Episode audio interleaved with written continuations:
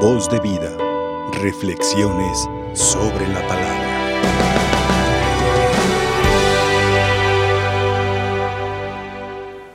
Hermanos, estamos escuchando en esta semana la carta del apóstol San Pablo a Timoteo, la primera carta.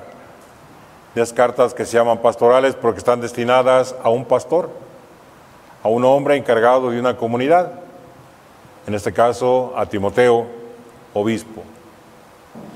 Y da muchas recomendaciones en torno al obispo, en torno a los diáconos, pero también a todos los cristianos nos da algunas recomendaciones.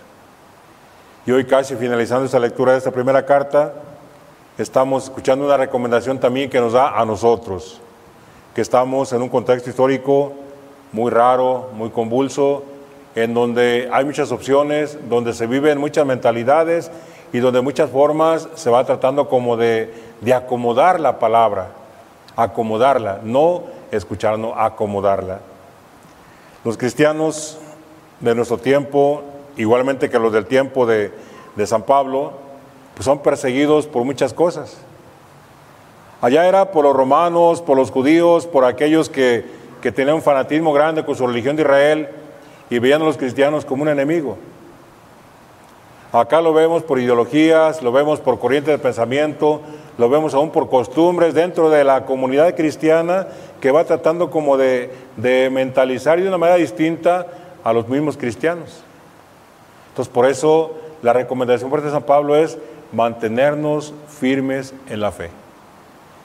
Y que la palabra la aprovechemos, la palabra de Dios que llega a nosotros, pero que no la alteremos, que no la cambiemos, que no la utilicemos, porque es una, una tentación fuerte de algunos grupos religiosos de utilizar la palabra de Dios para su beneficio. En medio de estas circunstancias, Dios encomienda a San Pablo esta misión de extender su reino en una situación difícil, en una situación complicada, como es la situación en la que vivimos nosotros también. Por eso, esta exhortación de San Pablo tiene que ayudarnos a nosotros a entender que la palabra de Dios es viva, es actual y en cada momento de nuestra vida, nuestra existencia, va respondiendo a nuestras necesidades. Y la palabra por sí sola nos va llenando de ese mensaje de Dios y nos va ayudando a entender lo que Dios quiere decirnos sin necesidad de que nosotros la acomodemos. Sin que nosotros le busquemos o la estiremos para que diga la palabra lo que queremos nosotros que nos diga. Qué triste pues situaciones en las que a veces los mismos grupos católicos, grupos que siguen cristianos, están utilizando una mentalidad contraria a lo que se presenta en la verdadera de la palabra de Dios, en la verdad de la palabra de Dios.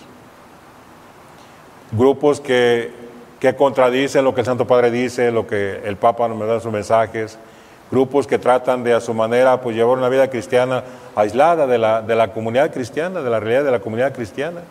Entonces, esta invitación de San Pablo atiende mucho a nuestras necesidades. Y ojalá que las entendamos, ojalá que tengamos ese gusto por dedicarnos a leer la palabra de Dios, por dedicarnos a que esa palabra la compartamos con los demás, pero tal como lo quiere decir la palabra en nuestro tiempo también. Estamos en el mes de la Biblia, el mes de la Sagrada Escritura. Ojalá que tengamos ese gusto por leer, por leer la palabra y por dejar que esa palabra, esa palabra de vida en nosotros. Y es precisamente lo que nos ha dicho el Evangelio. Fíjese cómo el mismo Jesús da una explicación a la parábola del sembrador. El sembrador sale, no es como ahora que hay tractores que van haciendo surcos, que van depositando la semilla, o como era algunos años antes cuando íbamos a sembrar, estábamos chicos que íbamos a sembrar, íbamos detrás de, la yunta, íbamos detrás de los animales, de los caballos, con una bolsa de, de, semilla, echando y tapando, no, ahora es diferente. Pues el tiempo de Jesús era muy diferente, todavía era más diferente que ahora la siembra, porque era aventar, bolear, así se llama bolear, aventar la semilla y donde cayera. ¿Y qué pasaba con esa semilla? Caía en diferentes lugares.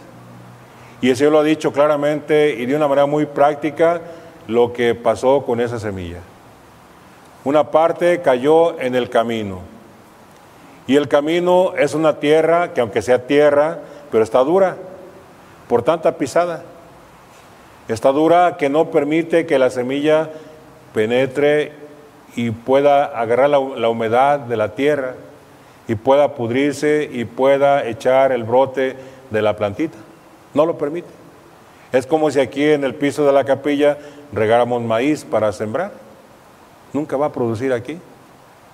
Y además que allá en el camino, pues están los pájaros o los otros animales que se comen la semilla. Otra semilla cae entre las piedras. A veces tenemos de adorno cerritos con plantas, pero tenemos que ponerle, disimular una maceta con tierra, porque si la pura, la pura piedra, algún huequito que tenga entre las piedras, pues va a llegar el momento en que la tierra se, se esfuma por la humedad, por lo que sea, y la planta se va a secar.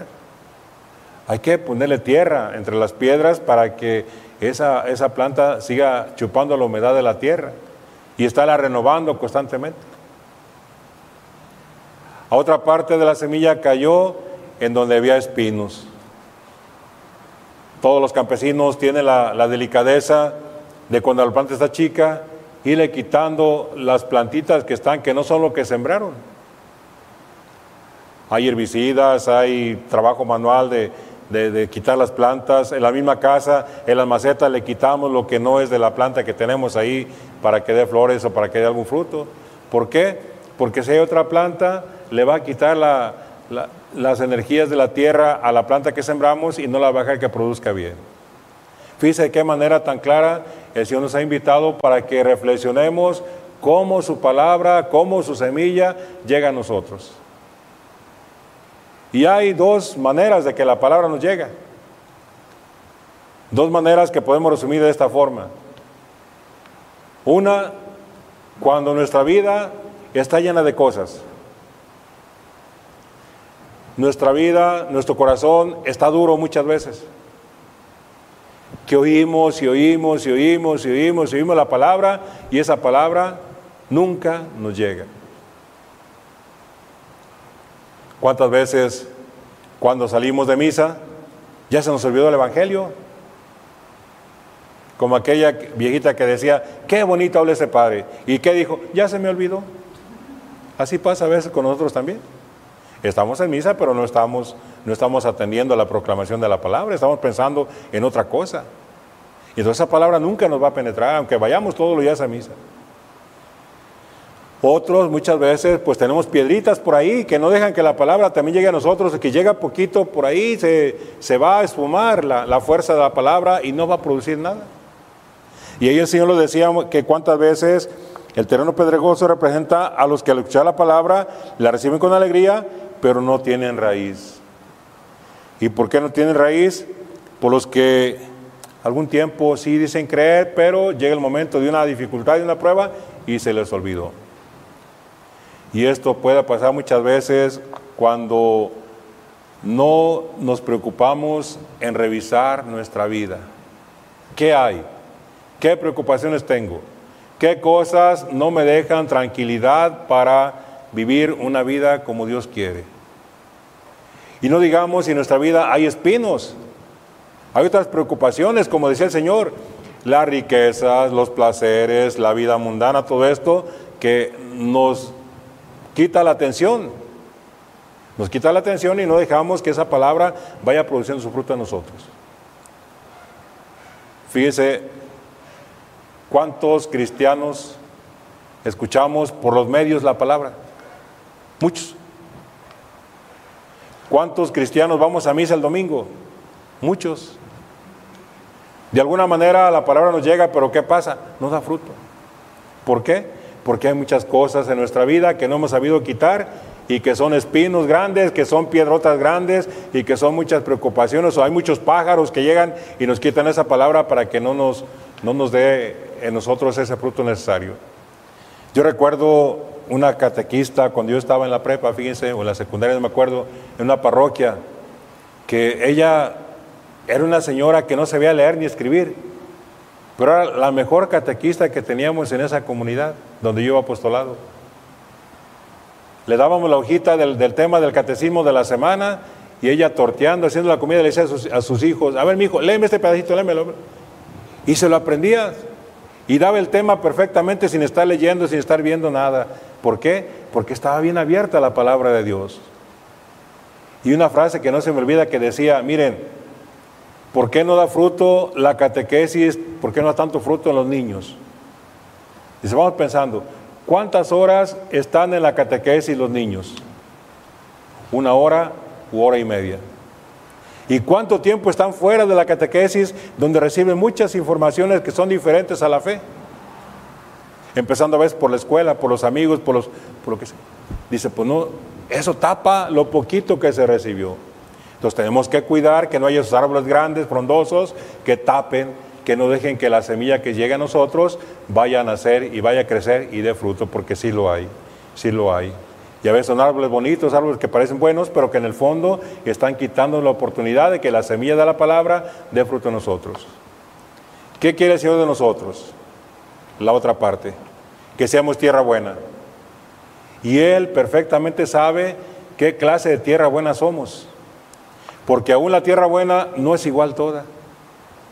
Dice muy claro, hay tierra que da 30%, pero es todo lo que puede dar. Para Dios es 100%. Hay tierra que puede dar 60, eh, pero es todo lo que puede dar y es 100% para Dios. Y en cambio, pues esa tierra que hay 100%, pues ya ni se diga, ¿verdad? Entonces, ¿qué es lo que quiere el Señor? Que cada uno, de acuerdo a nuestra capacidad, demos el fruto que podamos dar, pero que demos fruto que no se pierda lo que escuchamos, que no se pierda lo que Él nos invita a que recibamos, que no se pierda la oportunidad de que nuestro fruto sea fruto bueno, sea fruto sabroso, fruto apetecible. Y ese fruto son las obras que la palabra hace que vayamos dando cada día en nuestra vida cristiana. Hoy celebramos sábado, celebramos a la Virgen María como todos los sábados. Hoy tenemos también el ejemplo de dos mártires de Oaxaca, mártires de nosotros, los mártires cajonos de un, un pueblito de la Sierra de Oaxaca. Cristianos que en tiempo de dificultad ellos dieron la vida, dieron la vida por el Evangelio en tiempo de la evangelización. Hoy celebramos también a un religioso franciscano que, que, se distingue mucho por su sencillez y por su gran piedad que tenía, al grado que, que pues hizo grandes prodigios este hombre de Dios, este hombre franciscano que celebramos hoy. Pero sobre todo veamos a la figura de la Virgen María. Ella la madre del Señor, ella que supo recibir la palabra, dejar que esa palabra se sembrara en su corazón, en su vientre virginal, y esa palabra nos ha traído la salvación que es su Hijo, Cristo nuestro Señor, palabra eterna del Padre, encarnada en el vientre de María. Que ella, la reina de los apóstoles, como le invocamos el día de hoy, nos ayude para que dejamos que esa palabra llegue a nosotros y dé el fruto que Dios quiere. Que así sea. Voz de vida. Reflexiones sobre la palabra.